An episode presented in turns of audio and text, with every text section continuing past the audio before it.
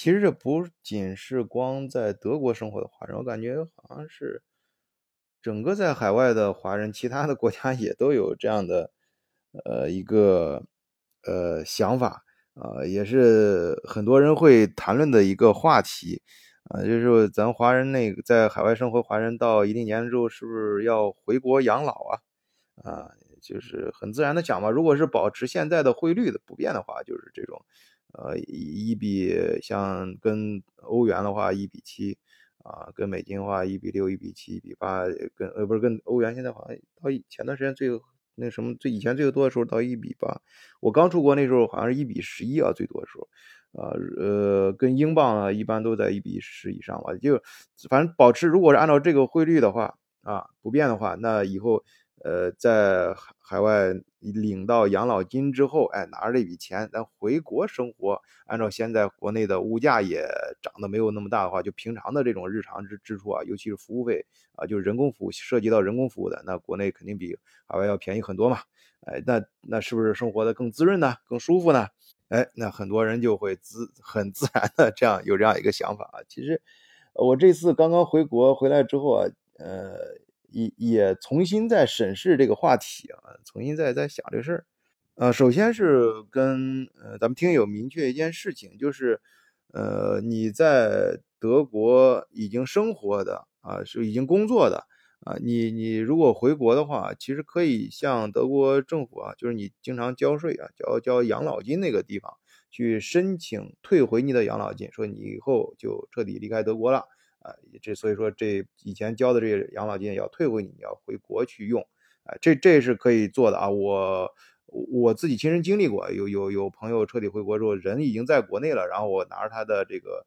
啊写的一个书面的一个证明吧，就帮他代办这个事儿，我去帮他到那个啊这个劳工局啊，这个还有这个 f i n a n 这些地方沟通，然后确实把钱退回来，而且这个并不难啊，就是走一些程序，呃，然后还有人在德国的。啊，其实国内的养老金也在这上身边就认识人有，同时在拿着两边养老，就是国内的养老金也在领着，然后德国的也能领。哎，这个，呃，这个现在虽然是互联网，但是还没到就信息没有相互沟通，就是呃那个沟通到那种程度啊。当然这这这这里面涉及的很多事，算这这方面我觉得还是少说吧，因为可能说不好哪句话可能会会带来不太好的结果啊。我们还是说，呃，就是。呃，我我就说自己吧，啊，自己感受。其实我自己感觉到最大的，如果想回国养老的话，大家最重要的，也是我们作为第一代呃海外华人的一个大家的一个共同面临的一个难题，一个最大的可以说是最大的难题，最大的一个病根儿吧。啊，一个就是谁都避不开的，就是国内老人的问题，就是我们想回国最大的一个。担心的就是在海外，咱们咱们中国，首先我们在中国这个文化，大家都是在中所谓第一代嘛，就是在国内文化的这种东方文化的熏陶下成长起来，都讲究一个落叶归根啊，或者说，哎，你要混得好了，要衣锦还乡，哎，要归根要还乡啊。那我对于我们现实点说，咱说人话，就是我自己回去。呃，你你你你你最在乎的其实并不是国内的吃出吃吃穿玩乐啊这一套，其实到一定年龄之后，其实你有钱在哪边都一样。关键是，你改不掉的是周围这个亲情，就是跟你有关系的人，最近的就是你的父母。哎，父母在国内年龄大了，你怎么去照顾父母？尤其是到我们，你想我们如果是正常到退休的年龄，假如说你要是。呃，工作顺利的话，德国德国很很很苦很苦的！你德国如果是顺利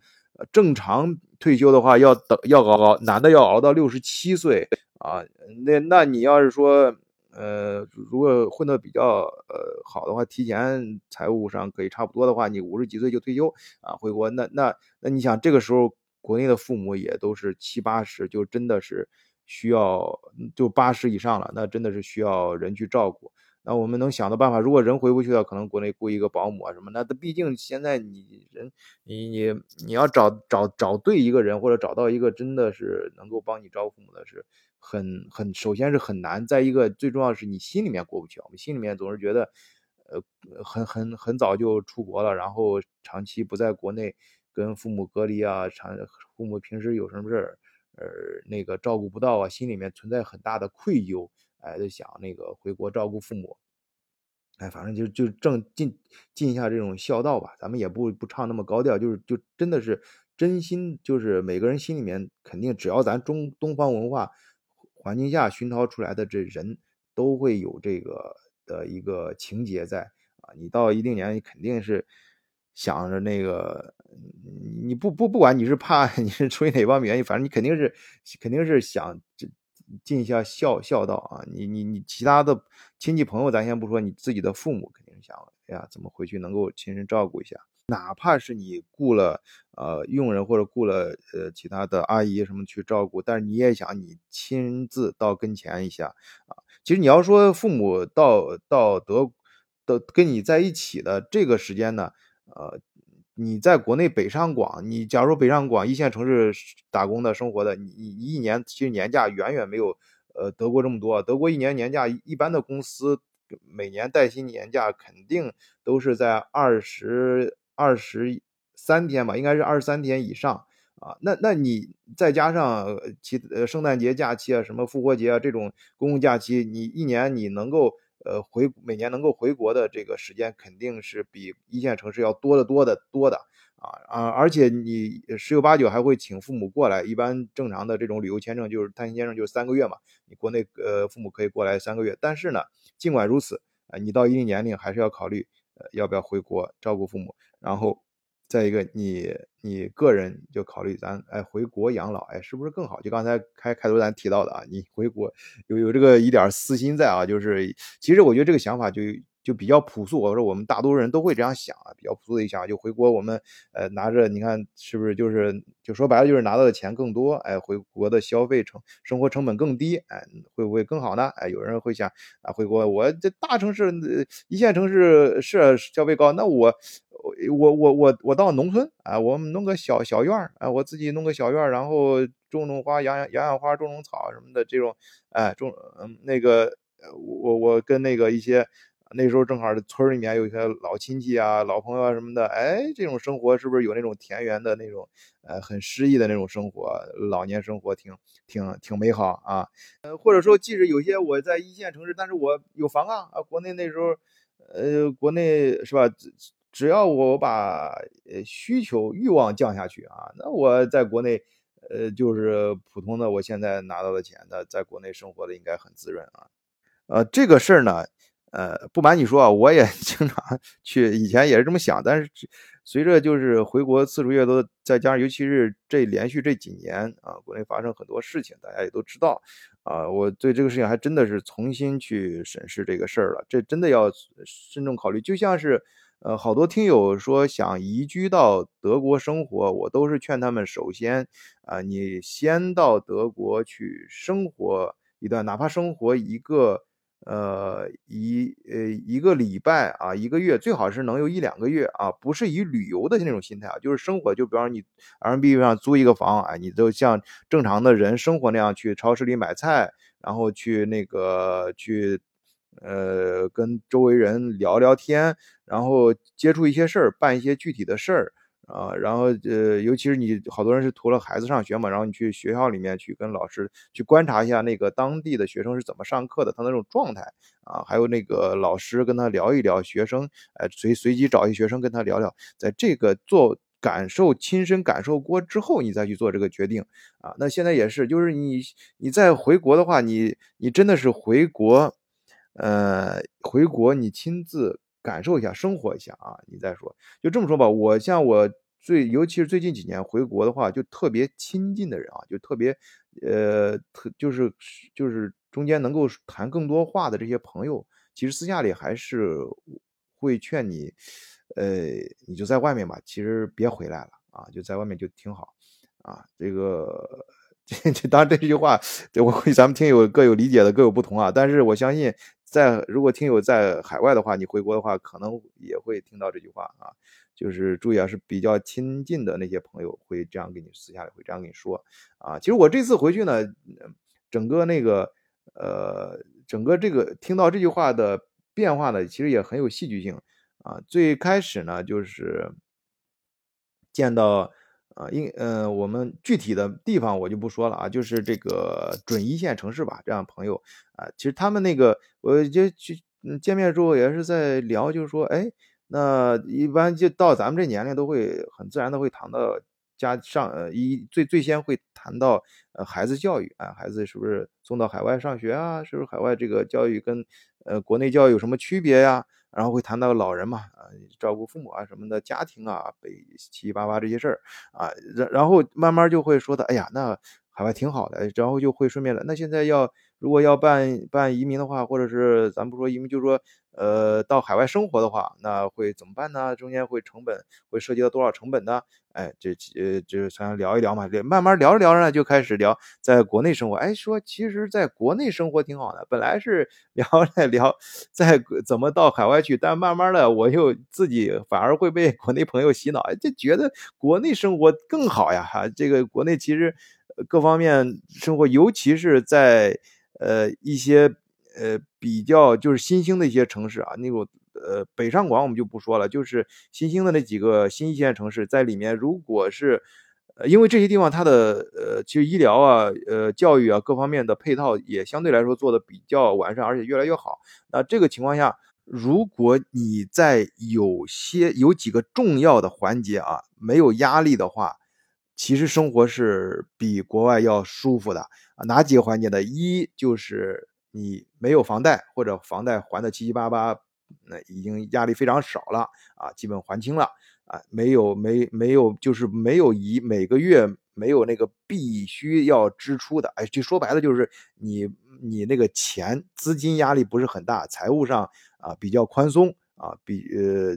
这是这是一个哎非常世俗的啊，也是非常重重重要的，对于咱普通老百姓来说至关重要的一个重一个重点啊。第二个重点是。呃，你在医疗系统啊，就医院里有没有熟人啊？就是有没有关系？你看个病啊，干啥？能不能呃，就是比较及时的去得到处理啊？这个就是咱们东方这种文化背景嘛，就是咱咱就说人话啊，就是关系还是很重要的啊，关系非常重要啊，在社会上混啊，这个呃，你在在这个系统有没有人？然后在公检法系统有没有人？就是就是平常就是。呃，就是治安呢，就是就是说公安局，反正这这套系统有没有人？然后是教育啊，你这个在孩子上学这个教育系统，学校有没有人？哎，这三个领域你得有关系，就是你的社会关系要到位。哎，我们就把它总结为第二个第二个重要的观点啊，第二不是第二个重要的点，就是你的社会关系要到位，你在国内生活才，要不然啊，你就这三样在三个事儿啊，你这你的就是你在那个。啊，你治安就是公安局那边，你出点什么乱子，出点什么事儿被逮住之后，或者是你到医院里面被看次病，被出个什么事儿啊，或者是在教育上，你孩子上学什么要要花大钱的时候，这里面。任何一个领域碰到一个事儿要花大钱的时候，这个钱大到什么程度呢？足以让你从哎这个中产阶级一一一夜就咱们说完句老话嘛，一夜变到一夜回到解放前啊，就是这个是毫不夸张的啊。这个这个咱们说人话，就是咱们听友咱们一一向都说人话，咱你你你你你那那个大大家都都都都知道啊，不要咱咱就不要装着明白装着明白装糊涂了啊，大大大家心里都都都清楚。然后是第三个重点是，如果你在海外已经生活了，呃，一二十年吧，我们就说这个一般说到这个话题的，就是在海外已经生活很多年，你再回去的时候，你你真的要回去生活一下，你是不是能够适应那个周围的这个气氛？就是大家谈话气氛，就是你你你你脑海内脑海里存在那些温存啊，温存的那些。呃，美好的事情啊，或者是那种感觉，那都是几十年前的你生活的那个环境了。现在，首先那个环境就硬件的环境肯定已经不存在了，这你都甭想了。我第一次回国的时候，我都都都不认路了。我说我在很夸张的，我在可能正好是过去这一二十年中国变化最快吧，基础设施这一块啊，我第一次我就是在在，我现在毫不夸张的说，就是我在德国。第十个年头的时候啊，就感觉在德国各个城市，甚至欧洲节主要的城市的熟悉程度比国内都熟。因为回国之后，呃，这这回国你就出国三四年，那国内就你生活地方肯定大变样了，就肯定被拆的七七八八，新的楼、新的这个街道都已经建立起来了。还有些那个你你原来小时候想的那些什么小吃摊啊，什么什么那个那个那个跟你那些狐朋狗友在一块儿瞎混的地方，这可能早都不存在了。你们地别说那个那个那个那个那个建筑物了，就那片地可能都已经都都整个都已经。都已经改改建了，整个那个区都都都都都已经翻天覆覆覆覆地覆壁啊！这个我上次节目也聊过，就回国之后，这国内这个基础设施确实是建的很到位啊，就是很多一些，呃，就哪怕很小的城市，这个这个街道啊，整个楼啊，都都都都翻新的非常快啊，都都这这个咱就不说了。这最重要的是那个环，就是人文的那个环境，就你这个人跟人的关系，就说话的方式。啊，人家关心的那个点啊，人家那个国内生活的这个逻辑，其实你的一些生活逻辑和你的一些观点什么的，在海外生活一二十年之后，你已经发生了很大的变化，甚至本质性的变化，只是你自己没有察觉而已。哎，重新回到国内这个呃语境下，你是不是适应啊？那有些人适应啊，那这这很难说啊，这确实因人而异。有些人就不适应啊，回去之后感觉那那感觉就是。嗯呃，国内戾气很重啊，那有些人感觉很亲切呀，那这都完全不一样啊，这所以这这这你要亲自回去感受一下，就是不是说别人，就是你自己，哎，行不行？就还有一些就其他的方面的变化，就咱就不说了啊，这也不适合在平台上深聊啊，咱就是说我就是，但是可以说一些，比如说，我记得国内有一个呃电影不是很很流行嘛，前两年不管是电影还是演呃那个电视剧，就叫《三体》，《三体》里面有一句话，我觉得咱们听友如果有单《三体》的，你肯定知道，叫那句话叫做“鱼啊离开水上岸之后，它就不再是鱼了”。啊，你这个时候再回到水里，可能反而会被淹死。这是科幻小说啊，反复强调，这是科幻，这是大刘说的，刘慈欣说的，这不是我说的。你别别别拿这句话在我这个去去举报我什么的。这这人家是人家说，而且这个是很极端的一个在科幻小说里面说的一句话啊。这个，但是这句话的道理你要理解。那当然，他是从这个进化论上说，这这这实际上就说，呃，还水里的生活环境和陆地上生活环境，你不能说哪个好哪个坏啊，只是你当你呃适应了一个新的环境之后，你再回到原来环境，你能不能回得去？哎，这是一个你需要好好想想的问题啊。就要尝试一下啊，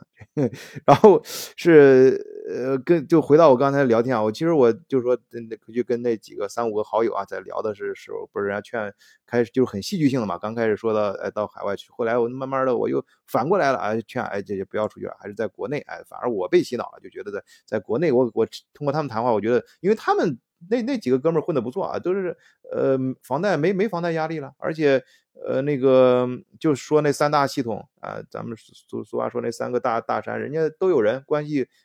都搞得很很很明白啊，有事儿都能搞得定，哎，那这生活很舒服啊，那确实啊，那在那儿生活那比国外生活舒服，我觉得能能达到这个这个这个这个水平的，你在全世界各地哪儿生活应该都不错。但是谈到最后，我就反问他们，我说你看。那三富豪也是，他们都是我们原来的，我们原来在就原来，呃高高高中同学嘛，在一块儿胡吃海喝，当时咱混的关系非常好啊，所就很很多感情，所以在一块儿很多话题就是聊以前的话题。然后在在在呃，那他们也是从以从我们原来这个上高中那个呃小城，然后到这个新兴的这个新一线城市里面去生活。啊，几年混得不错，那我说你们再回原来，你回得回回不回得去呢？道理就是这样，就是你你其实你像那为什么呃好多在呃村里啊，在农村或者小城市，好不容易考上大学了，到一北香港开始去去的时候，那带着全村的希望啊，就说这个呃学学一定要学成归来，造福一方啊，重新这个怎么样？但实际上。大多数人来说，你在一一线城市读完大学，大城市读完大学的时候，想的第一个事儿就是，你甚至都不会想，你就很自然的就会去做，就是你用各种办法，就想方设法的留在大城市，留在你上学的那个大城市，然后怎么能够留在那儿？为了他，甚至你各个方面做出很多牺牲啊。那那你说这是图啥呢？为什么呢？而且你明明知道，就是现在你很多，你到一些，比如说到从大城市，你到小城市了，你。生活的可以更滋润呐，啊，生活更虽然收入没有那么高，但是，呃，就是我我这次回来时候，在那个深圳一个出租车司机给我说的，那回他说，那是他到深圳去打工了，他比国内比他们原来小县城里面的是普通那些朋友是呃收入每个月。呃，多很多。他是一个出租车司机，他说在深圳开出租车，现在能够呃七八千啊。他以前好的时候能超过一万啊，现在可能今年情况不太好，但也有七八千。但国内小城的话，那就是一两千呢，一个月工资就是收入一两千。但是那些他说回去那些一两千那些朋友，那些周围那些呃亲戚朋友啥的，他人家也是有房有车，而且照样抽的烟喝的酒，档次比他这还高呢，而且生活压力也没那么大，那生活的更好呀。但是他他。回不去了啊！他只还是他还是在深圳，但是不能回到小城了啊！原来的小城回不去了，那为什么呢？啊，所以我觉得那同样道理，那你在咱不是说哪个好哪个坏啊，你甚至知道哪个地方可能生活的更滋润，但是不是你真的想象的？这就对你来说你适不适应？对你来说，你你到哪个环，你换一个环境是不是更好啊？那确实是需要你慎重一下啊，至少尝试一下再去做决定啊。好，今天就跟大伙聊到这儿，谢谢大家收听，再见。